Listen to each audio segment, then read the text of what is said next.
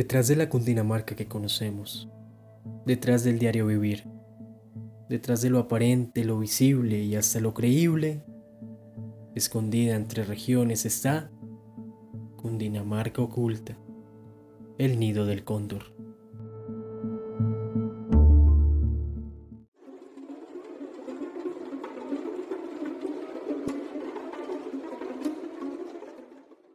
Un capítulo producido desde la misma nada revelando secretos, mitos y leyendas y abriendo la posibilidad de revelar lo que está oculto.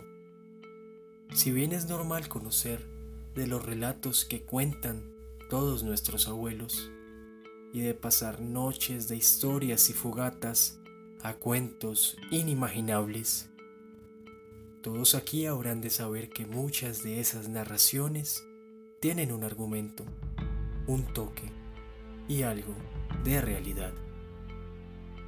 En este capítulo titulado El nido del cóndor, pretende ser un intro de especial narración a esas historias, narraciones típicas de Cundinamarca, que estarán contadas por sus propios espectadores.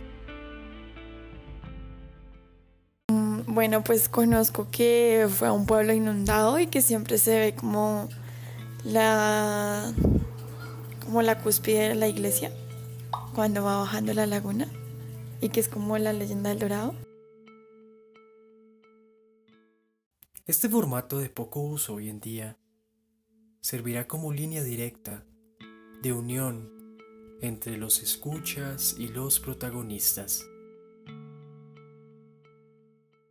Como la leyenda de las piedras de Tunja.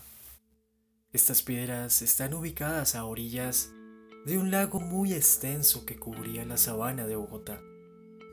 Cuentan las leyendas de antiguos pobladores precolombinos que trascendieron bajo la oralidad de la palabra diferentes versiones al respecto.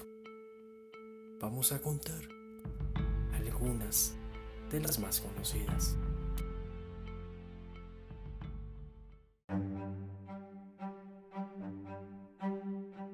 Cada domingo se narrará lo que acontezca en cada provincia. ¿Qué pasa cuando una laguna, con una supuesta procedencia del impacto directo de un meteorito, choca en la llanura paleozoica de una Suramérica recién formada. Esta es una hipótesis de la formación de la laguna de Guatavita y en un próximo capítulo hablaremos acerca de ello.